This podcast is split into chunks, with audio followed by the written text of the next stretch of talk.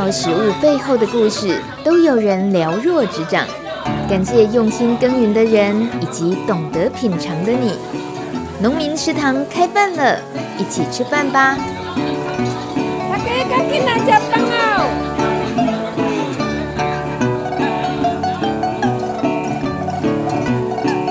不知道大家最近哦，是不是在滑脸书的时候，每次呢看到某一种图片，就会瞬间暴怒？呃，我有，我承认，其实就是我自己。我每当哦看到农产品诈骗的那些商品图片，就会很气。可是更生气的是呢，你跟脸书检举了哦，过不久，诈骗集团他换个账户又再 PO 出来，又继续卖了。那我常常看到这个图文下方会有人留言，就真的下单呢。这其实伤害的不是只有消费者的权益，还有农友的资料被冒用，商誉无辜受损。有时候还要接一些消费者投诉的电话。在这几年，社群网站啊，像脸书或者是 Line 这么样的流行，这些平台大受欢迎之后，再加上网络付费越来越容易的情况，农产品的诈骗广告就顺势而起了。只是当我们以为你买了广告里头讲着友善土地的优质农产品的时候，竟然是去助长了那一些不肖业者的非法行为，我们怎么可能不生气呢？所以今天农民食堂开饭了，我们要化悲愤为力量，好好的搞清楚这些诈骗的伎俩，自己不要被骗，也来教亲友学会辨别的方法。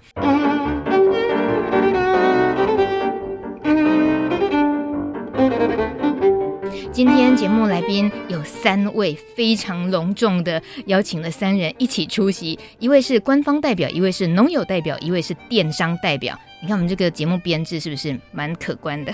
这是很难得看到的编制。那官方代表的部分，我们邀请农委会的国际处林志宏副处长来到现场。副处长好。啊，主持人小米哈，你好。我是大米。啊，大米。因为这种情况常出现，没关系。其实刚才是诈骗的错误示范。谢谢副处长这么幽默。还有农友代表呢，是在桃园杨梅养蜂的农友，很年轻的刘宇刘轩宇小朋友。第二次诈骗出现。哎，大家都要来这一套，是不是？Hello，轩宇你好。大家大家好。还有电商代表，就是非常受欢迎的小农电商平台直接跟农夫买创办人金心怡。Hello，心怡。啊，大家好，我是直接跟农夫买的金心怡。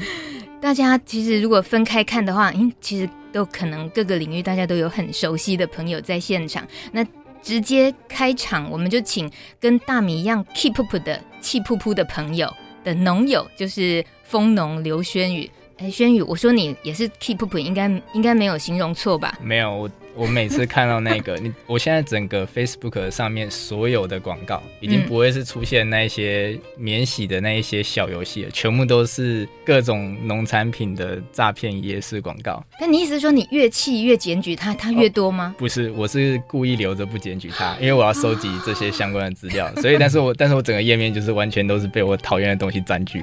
你怎么能够忍受这样的？我快要不行忍受了。那你的那个。Keep up 的时期已经过了，你现在变成很冷静的，想要面对这些事，你是经历了什么？嗯，我其实我会比较希望说，我再怎么气去检举他，但是消费者永远都是大人数是大于农友的。那我最需要的状况是消费者一起来检举，或者是消费者可以知道到底哪一些是诈骗的，或者是要怎么样去区分。嗯哼，因为被骗的永远是消费者，农友不会自己被骗的。对对，我们今天也是想要知道，尤其像聚焦在蜂蜜这件事情上，蜂蜜的诈骗，我已经觉得我看到的时候，有时候其实没有办法那么快的辨别真假，因为有时候他连整个人啊，还是影片式的。就像是轩宇也有一些都有一些介绍产品的影片，万一那个被人家盗用，大家就相信了，哎啊，就这不是我认识的那个轩宇吗？不是上过节目啊，接受过报道的轩宇吗？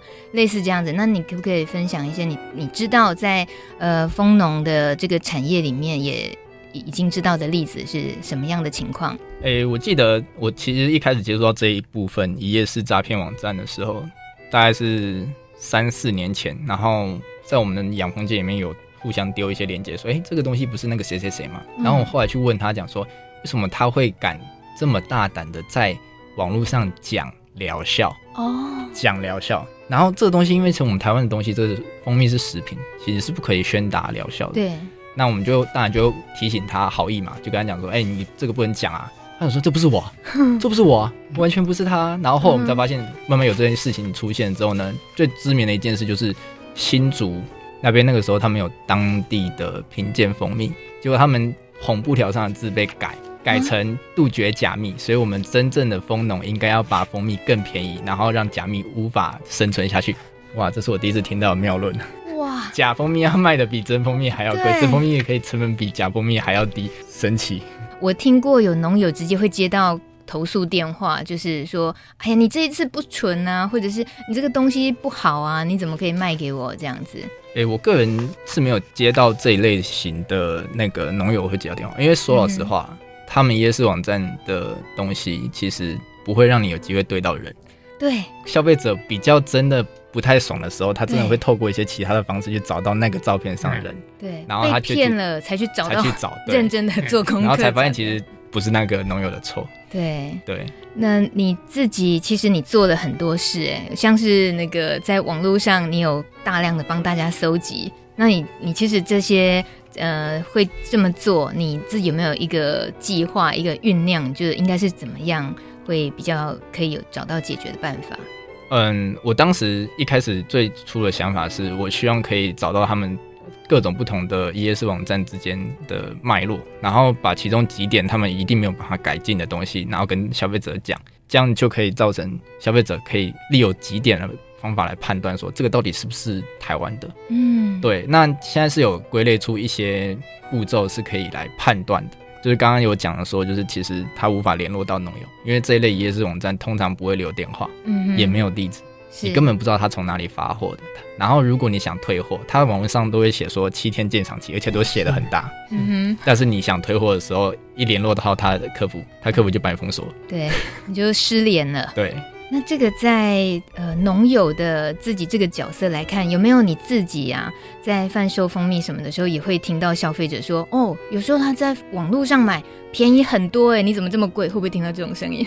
哎，我有听到说他有抱怨说，我买到味道很差，然后结果秀出来的时候，我就跟他讲说，其实你买到的并不是台湾的蜂蜜，然后再慢慢跟他讲解，然后我发现我跟他讲解的时候，哎，其实我自己也可以从某一些 ES 网站。挑出他们相同类似的特征，后来我就开始说，我就要把这一类网站收集起来，嗯，然后分析。后来我也在 PPT 上面有写过一篇的文章，是教大家如何区分中国的 ES 蜂蜜网站跟台湾的区别在哪里，他们会有哪一些小型的漏洞，你可以用此来判别说它其实并不是台湾的蜂农。嗯哼，对。所以这是你能做的了，你在帮助消费者的部分，一点点，一点点。所以真的有比较不气哦？呃，没有啊，还是一样，就是我那篇推文下面基本上都是呃不好听的话，所以我还是先不要讲好了。我们会私底下跟大家分享。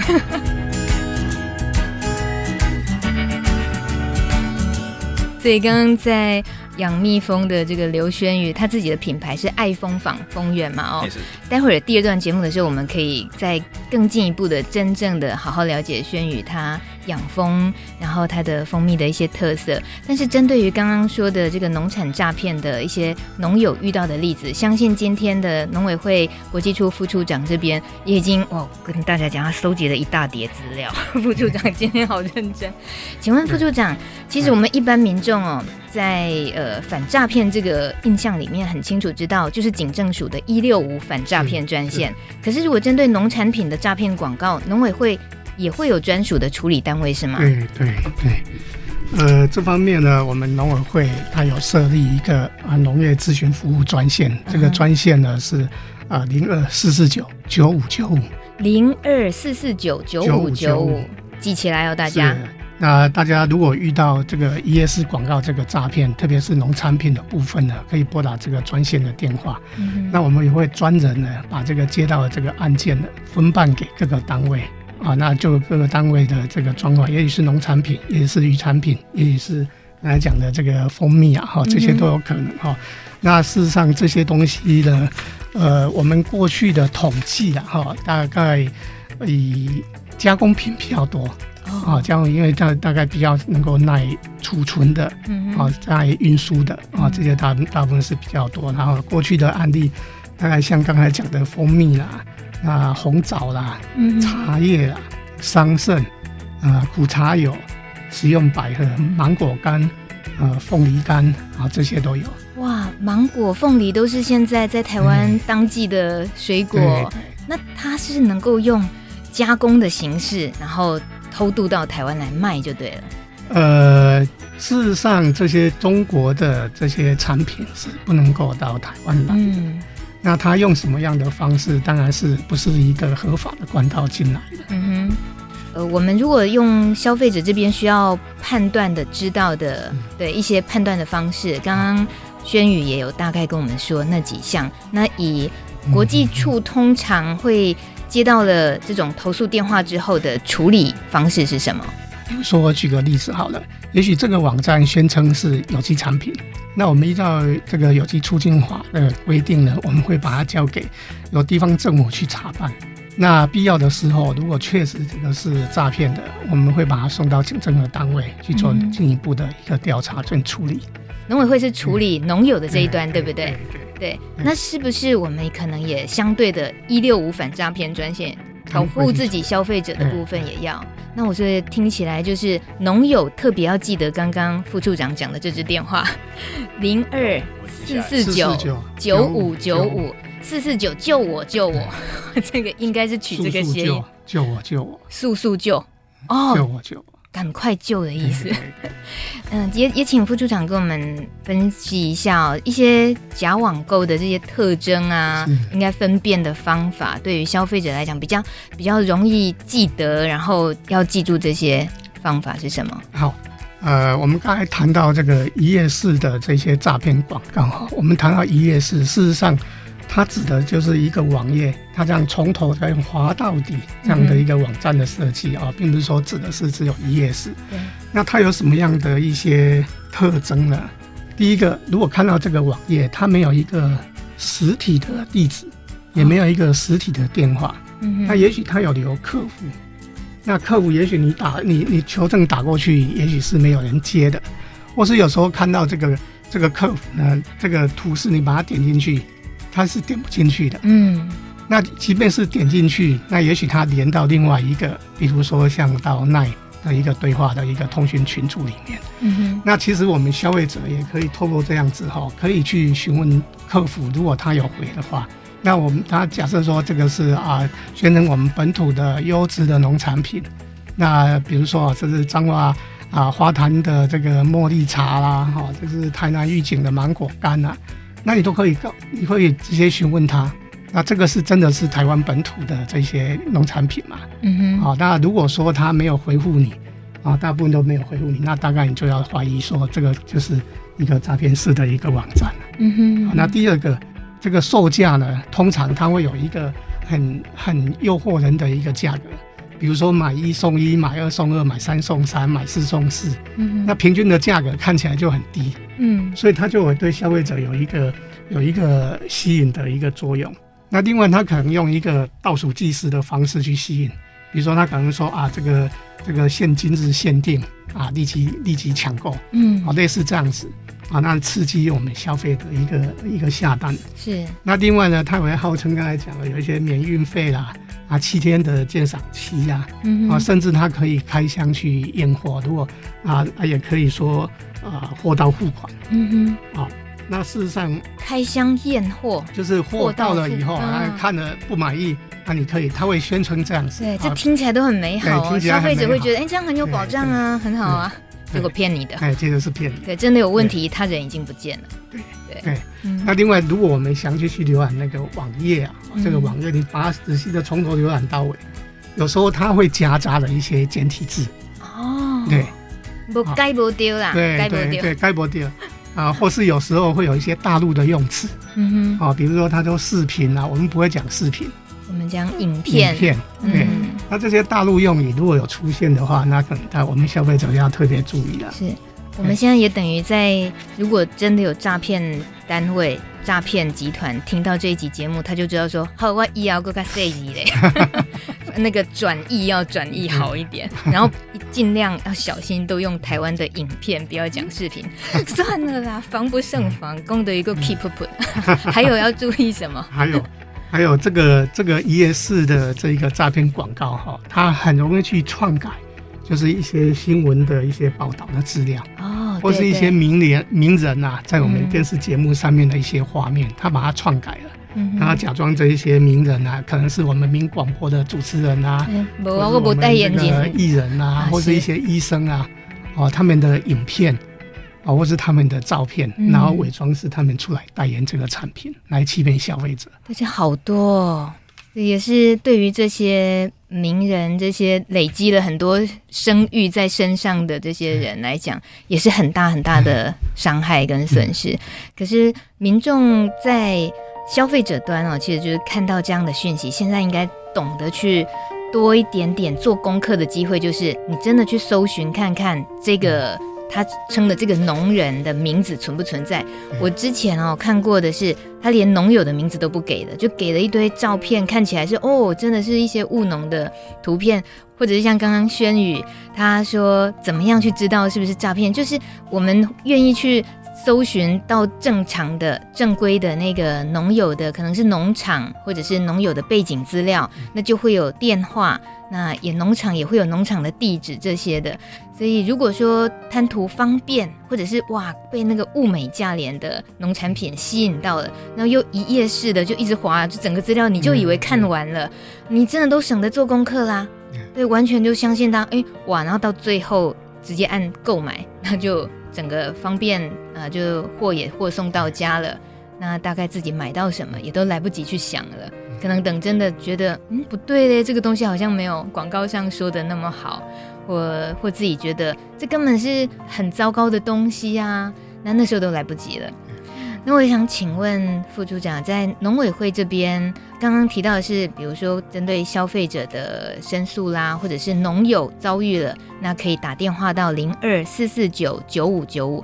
但其实在，在呃国际处这边，好像也针对电商这个部分的一些合作啦，或者是协助也有，对不对？这方面的业务是哪方哪些？这个我们农委会啊，大概几年前开始啊。又协助我们这一些小农，可以去经营这些电商哈，在电商上面，呃，贩卖自己的一个农产品。那我们有办了一些训练哈，那教农民怎么样成为一个可能是一个小型的电商，或是在平电商的平台去贩售自己的产品。那这几年这个网购兴起以后，这个工作我们更是这个加速的在进行。但是因为这个呃这个诈骗的案件也很多了哈，所以我们在训练上面，我们也协助这些小农怎么样在经营自己的电商网页的时候，能够注意不要啊、呃、避免被盗图。啊，比如说呢，呃，在这个网站上面呢，要设立一些机制啊哈，避免自己的图片啊或者自己的影片啊能够被轻易的下载，然后被被盗用，那。或是甚至像一些检验报告，检验报告呢，上面也许你也可以打一个浮水印，比如说专供自己的网站使用，是，那这样才避免被这个不肖的这一些一页式的广告的这些网站来被被盗用哈，类似像这样子哈。那万一真的呃自己的影片或是图像啊哈被被这个盗用的时候呢，那大家也可以把这一些市政做一个收集。那收集反映给我们啊农委会这边呢，我们会进一步来啊交给相关的单位，甚至啊提报到行政单位去做后续的处理。嗯哼，所以以现在在一些反农产诈骗呢，我们现在慢慢大家也比较敏感于怎么样去判断了之后，那回过头来在农委会这边，这嗯像刚刚。轩宇说的，三四年前大概就已经有有这些状况，所以请问副处长有没有大概也知道这对于台湾农业也造成的影响，有过一些大概的数据啦，或者是警觉到这个事情会不会越来越严重？是，呃，我们大概三四年前就开始做这样一个事情了哈。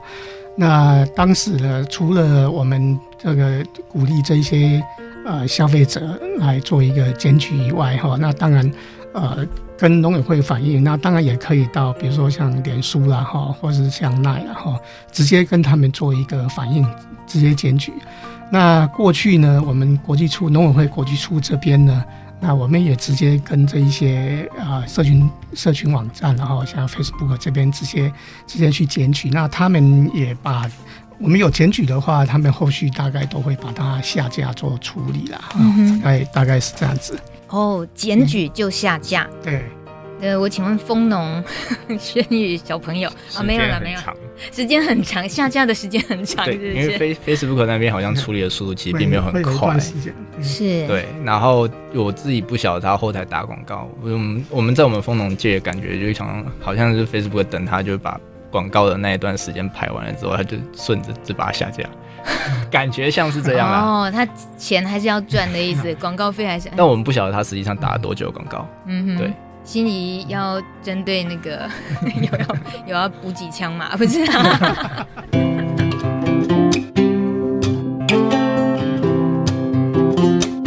所以也谢谢副处长这边从农委会的处理的立场告诉我们。那还有什么你也觉得特别要提醒大家的吗？我再补充一下哈，就是我们消费者哈，如果我们在这些一页式的这些广告里面啊，你想要购买农产品。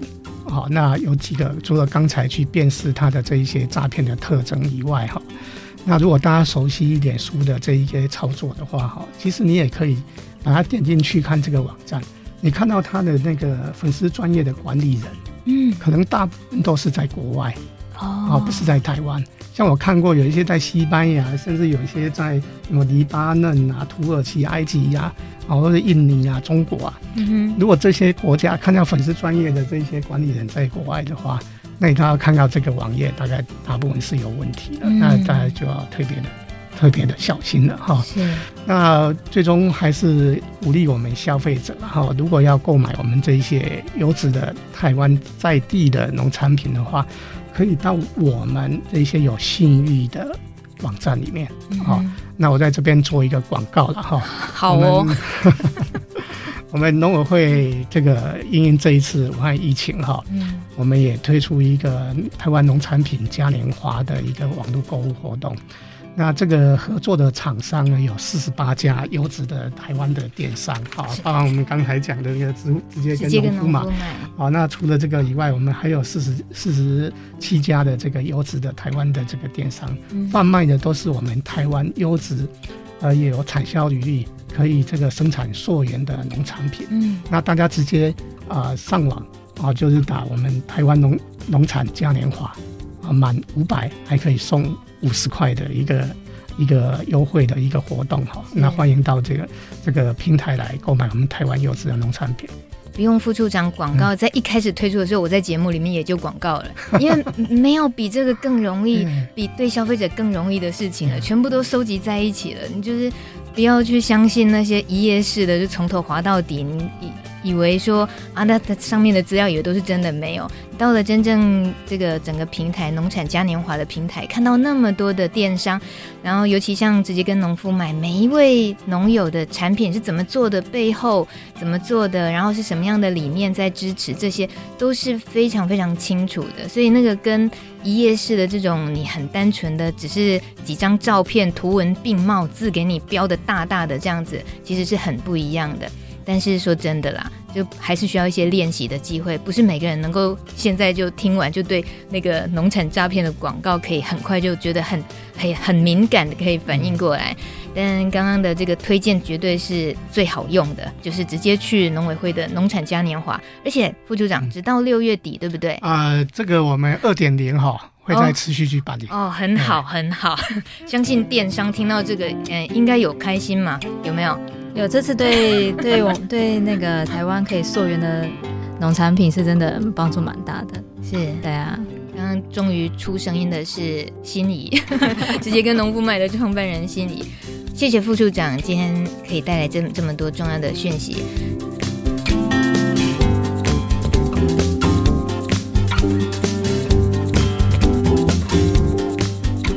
稍待会广告后回来，我们还要请电商平台直接跟农夫买的创办人金金怡，以及养蜂的农友刘轩宇来告诉我们更多反农产诈骗的拆招方式。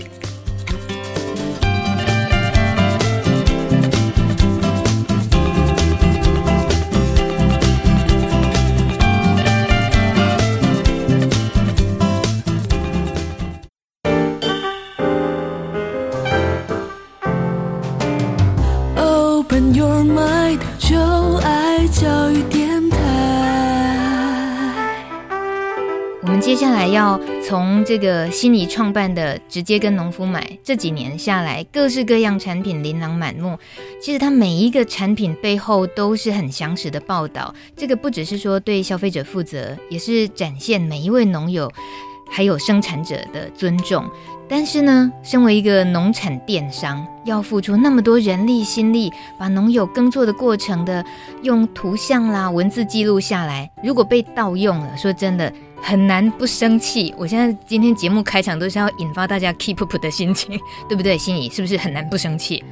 对，但是我们其实还蛮幸运的，因为其实刚副处长有提，就是比如说放浮水印啊，然后电呃网站机制让大家比较不容易下载啊，那其实这是。呃，一个成熟电商其实都会做的事情，所以目前我们自己本身，我们还没有发现我们的图被盗图的状况，因为其实我们每一张图片上面都有我们的 logo，然后也、嗯、也不是很好去除。嗯、那我们唯一被盗图的几次是其他的大型企业拿我们的图，然后、那当然因为我们也是公司，所以我们马上。就我们也有法务嘛，就是就马上进行沟通，然后对方也跟我们道歉，所以我们比较是碰到合作的生产伙伴，嗯、那因为他们是小型的生产者，他们可能在那个照片的运用上啊，或是数位的处理上面，可能没有那么熟练，比较容易会发生这样的事情。哦，针对现在那么猖獗的农产诈骗这这种状况，你会想要告诉呃消费者啦，或者是官方单位，就是会不会可以直接帮忙农友的这一块？你觉得有哪些可以建议想要说的？好啊，我先说消费者的判断上面。呃，其实如果我们自己平常在很熟悉农产品的我们，因为我们都在产地混嘛，所以有时候看到我们是觉得超好笑的。那当然我们就觉得很可笑，然后我们是觉得把它当笑话看，但是我们还是要教消费者到底要怎么辨认。其实有一个很。很简单的，就是其实台湾的法规，食品法规非常严格，所有的文字都必须要符合食品卫生管理法。嗯，所以如果你看到那个一有一些网站啊，它上面写说什么，我喝了这个蜂蜜，然后什么可以回春啊，然后什么那个我癌症就好了啊，然后我经期就变顺啊。嗯就这种，只要涉及什么脏器的，然后涉及那个治疗的，宣称疗效，就其实有问题。其实那是违法的。嗯、那那个其实政府都会主动介入去调查。那这种其实合法电商，像农委会推荐的四十八家电商，我们根本不可能做这件事情。然后我们的农友，像我们的农友都是呃都是常常去上农委会课程的农友嘛，或是农改场课程的农友，所以。呃，只要它是合法的单位，其实它不可能出现这些字眼。那这大家大家可以去辨别，因为通常这样子的网站都会用很耸动的标题。再来就是呃，刚刚副处长有提到，呃，里面有一些字眼真的是跟台湾有点不太一样了。比如说蜂蜜，如果是假的，他就会讲说，呃，蜂蜜是用什么白糖香精。勾勾兑出来的哦，勾兑，我想说这是什么意思？我还要上网查一下。等一下，等一下，心怡，我觉得现在呢，就是中国的很多剧啦，呃，古装剧啦这些，在台湾很风行啊。我都觉得我们的对于文字的敏感已经越来越模糊了，那个界限越来越模糊，对，啊、对不对？就大家要多阅读，我也很难过。所以这为什么直接跟农夫买？每一篇文章我们都至少有六百字，虽然我知道大家现在都不太看字了啦，但是。我觉得至少我们有六百字才能足以介绍，比如像轩宇、刘轩宇这么好的一个农友，他是用什么样的生产方式生产出来的？他的产地在台湾的哪里？嗯，然后他是用什么样的农法？那这些呃，如果消费者常阅读的话，其实。呃，是可以明白说，哎，台湾到底哪哪一些是属于台湾的农产品？比如说我刚出门的时候，那个有另外一个种红枣跟草莓的农友就来找我，嗯、然后他也是草莓，他的照片就被拿来被盗用，嗯、那他的草莓就是被盗用在，呃，有人用他的照片来做那个草莓那个冷冻干燥。冷冻干燥的草莓，呃，因为像对岸可能会有那个红枣，然后里面包那个核桃。哦，对，这很常见呢。对，然后还有更夸张的，就是呃，像前前两年还有那种说，呃，台湾苗栗青农栽培枸杞非常的成功。嗯、对，对，但是大家就知道台湾的环境其实高湿度，其实不是很适合枸杞生长，嗯、所以其实呃，我我还蛮推荐大家。大家去一些地方来摄取知识，一个是农委会，其实网站上面其实有蛮多知识的。然后要常听那个米米之音，是是 必须的。然后还有一个网站叫做上下游，对对上下游。然后还有其实直接跟农夫买，我们也常都在讲台湾什么是台湾本土的，什么是台湾当季现在这个节气才真正有的东西。那大家如果常累积这样知识的话，不不只是对自己有帮助，对自己的孩子也是有帮助。是，就是你在合作的这么多的农友，当然也就等于你也知道他们最需要的，或这个农业的产业里面遇到这种农产诈骗最大的冲击，可能你大概也都可以比较体会了解。所以对于官方的这方面，会有什么想要提出的建议吗？目前，呃，农友遇到这样状况的话，其实我今天是。很幸运碰到副处长，要不然其实我不农友们也都不知道跟谁联络，真的、哦，就是要报警吗？还是跟农委会讲？嗯，那这个就是如果如果农委会呃有窗口可以受理的话，其实我想我们这四十八八间电商，或者应该是全台湾所有的销售农产品的单位，其实都应该要收取这样资讯来来一起来跟农友说。然后再来就是我觉得农产品所有的产品上呃上任何一个平台呀、啊。呃，如果政府能够要求那个平台去审核那个业者会，会会更能够把关。我我我举例来说，比如说 Line，嗯，就是其实你要办一个 Line 官方账号，如果是公司的话，其实你是要付营业登记证的。Uh huh. 那我自己就觉得这是 Line 做的还不错的地方，然后他们台湾这边也可以联络得到。那我个人就是对 FB 就比较有微词啦，嗯、就是检举大家都说，就副处长跟轩宇都说，就是要非常的久嘛。嗯、那我们个人也也有检举过，就是非常久的时间。然后其实他们在台湾也没有很直接的联络的窗口，窗口。嗯、然后再来就是 FB，它其实收了这么多台湾的广告的费用，那其实没有去扮演一个把关的角色，我觉得也也蛮可惜的，因为毕竟。那些金流可能会透过他们的网站来做互动，对，对。那比如说赖这一端，我就觉得，呃，这种这种方法，就是营业至至少营业登记证，就是你一个公司要卖东西，一个登记证要被审核，其实还蛮基本的。是。最后回到的就是，当我们有了分辨真假的能力之后，接下来当然就是能够好好的享受优质的农产了啊。那我我想要给大家听一段广告。玉荷包蜜是台湾蜂蜜中识货人的心头好，相对于龙眼蜜的醇厚奔放与红柴蜜的浓郁，玉荷包蜜显得香气淡雅，而且入口质地细致圆润，有乳汁包覆味蕾感，尾韵带隐约微酸，甜而不腻，很适合喜欢清爽风味的朋友，也是炎炎夏日解燥消暑的最佳选择。这不是诈骗哦。听起来，刚刚这段很像会让人家，是不是很像会让人家流口水的那个宣传内容？以为这诈骗？没有，这是直接跟农夫买的购物平台上对于蜂农刘轩宇的产品做的采访跟介绍。请问一下，我要问蜂农本人，他们言过其实？他们的形形容对我而言是非常大的帮助，因为其实我自己个人在形容蜂蜜的时候，嗯、我们农友通常就是。没有那么好的形容方法，对我这样讲，就因为像龙眼蜜，大家其实大家应该都有吃过，所以你跟消费者在做沟通的时候都蛮 easy，你就跟他讲，那你就龙眼蜜的味道。嗯。可是当你踩到一个比较少人吃到的时候，那如果给蜂农吃，他就哦，这就愈合包的蜂蜜啊。嗯哼。可是消费者还不知道那个味道，所以你在 想要跟消费者介绍的时候，就会有点难以沟通。怎么形容？大概也都没有这样练习过。对。对这这部分我要很谢谢那个 直接跟农夫买这边帮我帮我这边想想要说如何跟消费者做介绍的部分，他那个玉荷包算是一个真的蛮特别的。我已经中断采荔枝的花蜜已经好几年了，嗯哼。那最主要一个很重大的原因就是玉荷包的价钱比龙眼好。玉哦，你是说荔枝本人果 实？果实对，对。那在台湾的嗯状况就是龙眼的那个单价。果实单价比较低，所以很多农友都把龙眼砍掉，然后改种香蕉。可是前一阵子香蕉崩盘之后呢，会种回去龙眼吗？其实不难。对，嗯、他们会改种一些比较经济价值、可以矮化、好照顾的，像是芒果、芭拉、凤梨、木瓜或其他的，就是相对而言比较好销售，可能有外销外销价值，然后一斤单位的那个价格也比较高。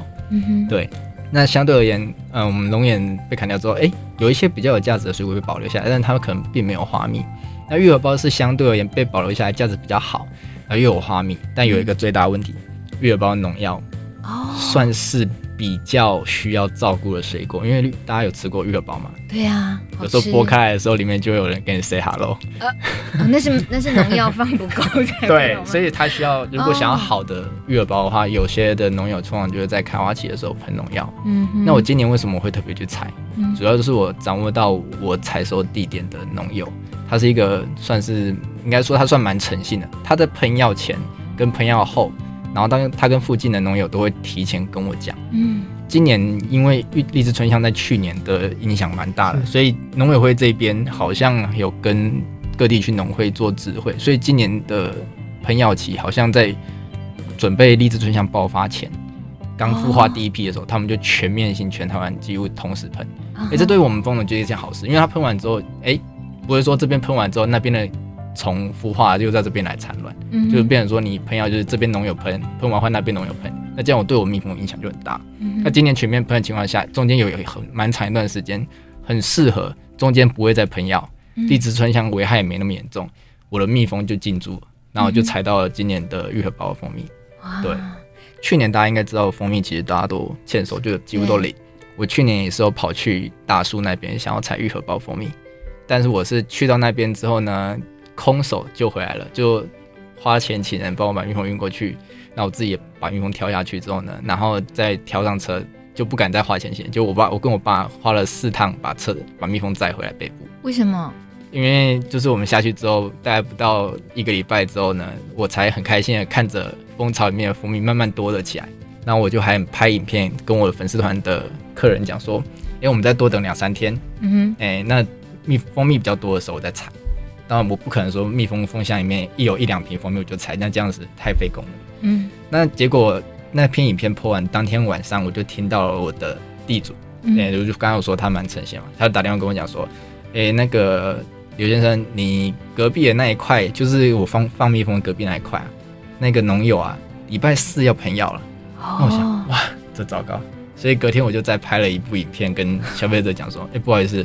我昨天影片作废，我今天晚上 就要就要先离开了，所以我就我后来就一滴都没踩，我就走了。这我们其实月包这一部分的话，其实在针对农药跟呃农友的配合上面，必须要非常非常的呃，一来是经验，二来就是要跟他们的互动要很好。嗯。呃我我自己听觉得好玩，可是我知道经营的人一定不不好玩，就是要这样搬来搬去，像吉普赛一样，游牧民族这样子养蜜蜂。大家不要以为那就是蜂箱放在那里，蜂农就是哦，时间到了就把蜂蜜取出来，没有，他们这一挂的呢，就是到处要游牧，逐蜜源而居。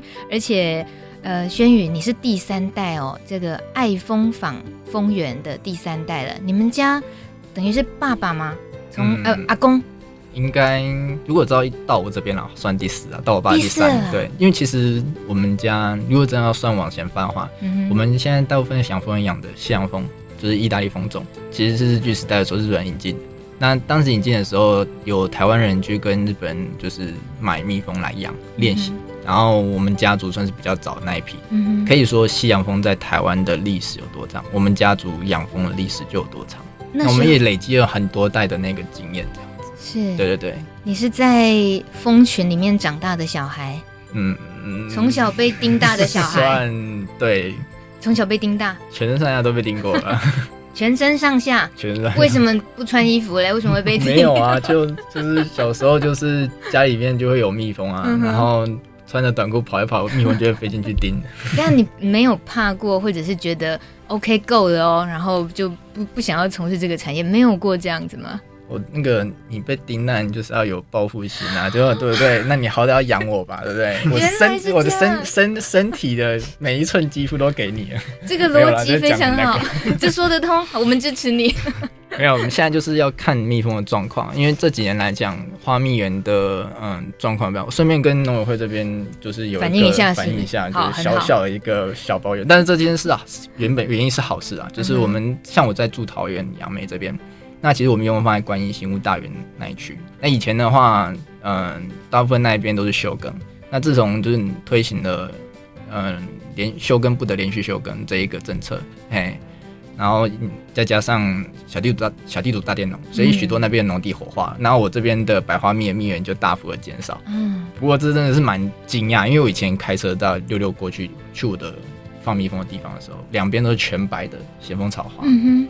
然后我我甚至七八年前到十年前，我有连续五年冬天完全不需要喂食它们砂糖水，它们就光靠采的白花蜜就足以度过冬天。啊，对，一般大家知道蜂农在冬天的时候，在蜜源不足、连续下雨，蜜蜂无法采蜜，当它蜂巢里面的蜂蜜吃完了的时候，就要喂砂糖水。嗯哼。但在我那边那个时候是可以不用这样做，我有曾经六六年的时间，完全一粒砂糖都没有买。嗯哼，就让他们吃着纯蜂蜜，开心的到隔年春天。对，那这几年来讲是没有啦。不过这这个换换句话说，我们看到那边的农地都开始变绿油油的，嗯、有产值了。其实我们心里面蛮高兴的。嗯，对对对。那只是相对而言，稻田对我们的嗯蜂农的可利用的状况并没有很高。嗯，它会有花粉，但是到水稻的花粉是很湿湿的一整坨，通常都只有饲料粉的用处，比较没有商业价值。那如果有机会可以将，就是因为我们稻米在台湾其实也并没有说是非常稀缺的一种作物。如果有办法可以换成其他类跟蜂农可以并行的作物的话，我们会比较开心一点。对，小小的讲一下这意见。当然，当然还是要看那个整体国家的那个粮食规划。嗯。跟蜂农比较好合作的作物，你旁边这位直接跟农夫买，他手下多少？有各式各样农友都有。对，我觉得，尤其是友善耕作、有机耕作的这些农友，能够整个资源这个平平台在这里，那对于养蜜蜂的人来讲，那不是就是最完美的合作吗？是这样吗，心怡？嗯，我今天出门的时候，我再讲一下出门的时候碰到农友的事情。我看你是每天都在 碰到农友嘛，对不对？就是我们有一个在苗栗很优秀的，也是百大青农谢富宇，他是那个就是刚红枣还有种草莓的嘛。嗯，对，我们很喜喜欢把这些农友串联在一起。嗯、那今年我们在做的一个对农友的影响力调查里面，问他们说，哎、欸。你们他觉得，呃，二零一九年跟直接跟农夫买合作，他觉得最美好的事情是什么？嗯，他说是认识刘轩宇，我 有点害羞。为什么？就是呃，我们让就呃，我们有组礼盒嘛，让他们呃，因为红枣，然后他有种杭菊，嗯、然后蜂蜜，像这这三种作物刚好配呃配在一起，它是一个。呃，礼盒的组合，那那讲到真的实际上商业的呃比较是跟跟养蜂有关系的串联的话，其实我们有很有一些友善环境耕种的龙龙眼的农友啊，那去年的时候我们也有让让轩宇来认识，然后还有愈合包。那其实刚刚轩宇在讲一件事情是，我觉得直接跟农夫买和消费者可以跟农友站在一起，一个很重要的事情是。呃，为什么他要那么了解农友有没有用药？是因为用药那些那些蜂 蜜蜂就会死掉了。嗯，对，所以有时候轩宇常常传一些那个他之前会传一些那个他蜜蜂死掉在蜂箱前面的照片，其实我都觉得很感伤。就是如果说我们大家都愿意选择那些安全的用药，然后友善环境种植的，其实世界消失蜜蜂这件事情，它应该不要再继续发生才对。嗯、那轩宇也不用这样子。突然连夜 从、哦，对，冲过去，从桃园冲到大树，哎，什么什么鬼也太远了吧？嗯、只为了要把拯救蜜蜂，对，为了拯救蜜蜂的生命。然后我们吃着甜甜的蜂蜜，嗯、而且我们还是我们是分享蜜蜂他们的食物，那我们也更应该要尽一份责任来照顾这些蜜蜂。嗯嗯，这么说，轩宇，你能够那么的得到其他农友的那个欣赏，你是因为跟蜜蜂有一个。怎么样？你自己觉得那是什么样的感情？为什么你的这个工作做起来会散发出一种让大家觉得哎、欸、还蛮迷人的味道？这个这个应该这样讲啊，就是我刚刚说我在 PTT 上发分享一些文章，那我有在我的 Facebook 上面分享我养蜂的过程。那我希望是消费者可以透过一一些社群媒体的平台，可以真正了解生产者的状况。嗯、那像刚刚我们一直谈到的那个。诈骗的状况其实就很大程度的影响到消费者对于呃社群媒体上面的贩售农产品的信心。我觉得这对我的影响很大，因为我主要的 Facebook 那个上面都在卖蜂蜜的状况，就是都是我自己的产品。嗯。可是如果消费者就单单，因为现在已经有很多人就讲说，你不要在 Facebook 上面买任何的东西。因为买到就是很有可能被骗，嗯哼。可是我的东西就目前，我个人除了在小金老师的那个直接跟农夫买上面做贩售，电商上面贩售的话，还有一大部分其实是我自己对消费者，消费者看着我的 Facebook，我把蜜蜂搬到高雄，然后采到玉荷苞米，躲避的农药，然后把他们带走，嗯，然后到另外一个下个地方采龙眼或者采红采蜂蜜，他们都是看得到的，他们也知道我的放蜂群的地方附近的环境，甚至每一个我放蜜蜂的区域，每一个场域，在晚上都看得到萤火虫的。哇，对，我需要的蜜蜂是在这种地区的状况下采蜜，嗯，那我的品质才会友好，那在消费者吃到的东西才能安心。可是这种好的东西，如果在消费者上，哎、欸，消费者有时候互相奔走警告的时候，变成说，哎、欸，Facebook 上面买到的东西很有可能都是假的情况下，嗯、有一些可能有机会可以跟我买东西，或是有机会可以尝试这么好的那个状况的农产品或其他农友农产品，嗯，可能就会因为这个诈骗的问题而被迫退缩。嗯、对，我觉得这其实就是影响消费者跟生产者之间的信任感。嗯，我觉得大家是要懂得去利用资讯，而不是被被绑架了。那轩宇这边呢、啊，其实你刚刚提到对于蜜蜂的这种呃采蜂蜜的那个过程，呃，带着他们，然后也让消费者一起跟着你。我那个视觉其实是会觉得很感动的，就是我们从来没有想象过，你要吃的蜂蜜是你可以真正知道蜜蜂它经历过的环境，然后你可以一起感受它是在一个什么样的情况里面，然后它在工作，然后剩余的跟你分享。我好像没有想过吃蜂蜜可以吃到有一个这样子的层级的一种理解。你这么做，你爸爸跟阿公同意吗？我是说，他们应该之前没这样搞啊。嗯嗯嗯，我阿公应该应该会同意啦，对，因为他在天上。在 天上。然后我我跟我老爸原本一开始就是，当然也是也是会有摩擦。我记得我刚刚开始从澳洲养，稍微养了一小段蜜蜂，在澳洲有跟蜂那边的蜂农做练习，一起养蜂。后来回来的时候，我就跟我老爸说，我们应该要往。呃，网络上面走，不然的话，你万一哪一天，就是像这次疫情，你根本没有办法去外面做展售的时候，因为幸好台湾现在是控制得宜，如果控制不好，让大家都无法上街，那你去外面想要卖蜂蜜也是不可能的事情。所以我庆幸我跟我老爸有提前做这一种的转型。嗯，但相对相对而言啦，就是刚开始的时候，我爸就讲说，你每天就拿着 Facebook 一直在拍照，一直在打字，啊，Facebook Facebook 最后就 Facebook 了。就到后来稍微是有弄弄到一点点的成绩，就是消费者有时候也会来问一些奇怪问题，那我就会拿给我老爸去回。那回着回着，他自己心里也很开心，因为没有机会可以跟消费者面对面的，变成说他现在消费者会来问他问题。等一下，刘爸爸变小编的意思？哦，他比较少啦，他比较少，但是他在那个农委会的农农产追溯 QR code 上面，他自己有常常会，就是我教他怎么写之后呢。嗯然后他就会去上面写他换他自己写他自己拍的照片。啊，oh. 对，然后写着写着莫名其妙就从大概四千多名一路排到那种第二 第二第二张大概前一百名，然后他其实自己心里就有一种成就感，就是说哇，我写的东西也是有人看的，还会有人追踪哦，然后然后就是他就很开心，所以这是他后来的转变啊，对，至少他跟网络比较没有那个，但是他先前就是还是会有买那个一页式的。裤子，裤子，对，就是衣物。当然那时候我们不晓得，你一定要这样出卖刘爸爸吗？你一定要。我们那时候不晓得，我们那时候真的不晓得。裤子到货的时候讲志明就 这不是台湾的，他就想没有啊，上面写着台湾的啊。我说我们现在讲那个蜂蜜的那个一页式网站，跟你买裤子的网站是一样的东西。然后他就想，哦，对哈。哇，真的是好惨痛的经验。谢谢刘学宇先生不惜出卖自己的父亲，换来了大家对于反诈骗的更大的警觉。谢谢今天三位来，最后可能今天难得三位来宾有。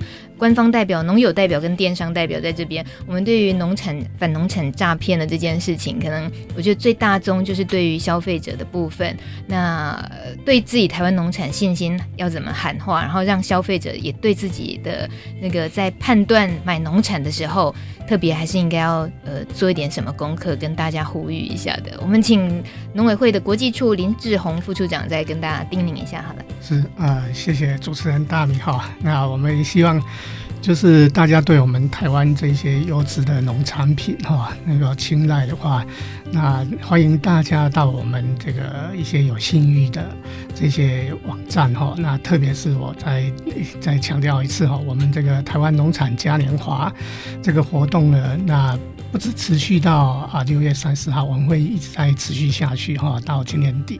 那欢迎到大家到这个网站里面哈，有四十八家啊，我们非常有信誉的这一些农产品的电商啊，欢迎大家到这个平台上面去选购。是，谢谢。还有再来农友代表爱蜂坊丰原第四代。刘轩宇先生，哦，那个就是当然，请大家多多支持台湾的在地的农产品，除了蜂蜜以外啦，还有其他相关的农产品都是很需要大家的支持。那当然，如果你有办法可以找到愿意把农友曝光的平台，嗯，那其实是最好最棒的。就像是那个，嗯，我的那个平台的部分，就是有直接跟农夫买，那他们上面就是针对我，我几乎每一次要准备去采蜜的时候，我都会通知他们，然后他们就会特别替我做一些小部分的采访，或者是一些文字跟图片上，然后跟大家做预告，嗯，然后帮我，比方说，哎、欸，大家可能还没有开始采收，但你或许可以提前先预购一下，这样子，他们会有这种做法。比如说玉荷苞蜜哦，对，现在是有了，哦、现在是有了，已经采完了，恭喜。然后电商呢？电商这个直接跟农夫买，创办人金心怡。好，我我想说的是，就是其实台湾，呃，像我我们在网站上面有超过百分之六七十都是台湾新一代的嗯农友，就像刘就像刘轩宇这样子，大概呃七，你是七十年是吗？八十哦，好，今年二十九岁而已。对，对对，他是我们最年轻的农友之一，就是有很多这样的年轻农友，然后他们其实资讯化。跟知识化都很高，那已经呃跟可能过去过去可能有一些农友，他如果知识不是很充足的时候，他就要去问农药行怎么样嗯 种东西，那农药行就用鸡尾酒疗法帮他配一配，但是。现在新一代的农友，他们真的很认真，然后经常会去农改场啊，这去上很多课程。嗯，所以台湾我已经看到很多的农友已经在让台湾农业一直走向更安全性，然后更有知识性、更高品质。嗯，那也很很希望大家能够。多多的支持，然后再来就是，其实现在很多农友他们都愿意加入溯源的溯源的系统，那包括刚刚轩宇提到的那个 QR code，嗯，然后如果大家有去有机店或者在网络上面买东西的时候，有有机标章，然后产销履历标章，那当然那个水产品。哦，或是说，呃，畜产品他们也有他们的标章，多支持这样的的农产品。其实，一个是他，你你扫 QR code，那你就可以追溯到他，甚至什么什么时候在做什么，其实都都可以了解，然后进一步学习，然后也可以让鼓励更多的农友来加入这样的系统，然后这样也可以 预防很多诈骗的产生。因为我想，那个大陆应该没有办法突破我们的。的科技的技术还要还要还要花时间去弄那个标章，是有点辛苦了。嗯、我猜啊，一页式广告如果出现 QR code，大家就扫扫看呐、啊，看你会看见什么。对对。好了，谢谢三位今天从 Keep Up 到现在，哎、欸，我不确定，我不确定，只要让我再看到，我可能还是会 Keep Up。但大家一起反农产诈骗，那谢谢三位这么难得来这边一起分享，谢谢，谢谢，感谢，谢谢。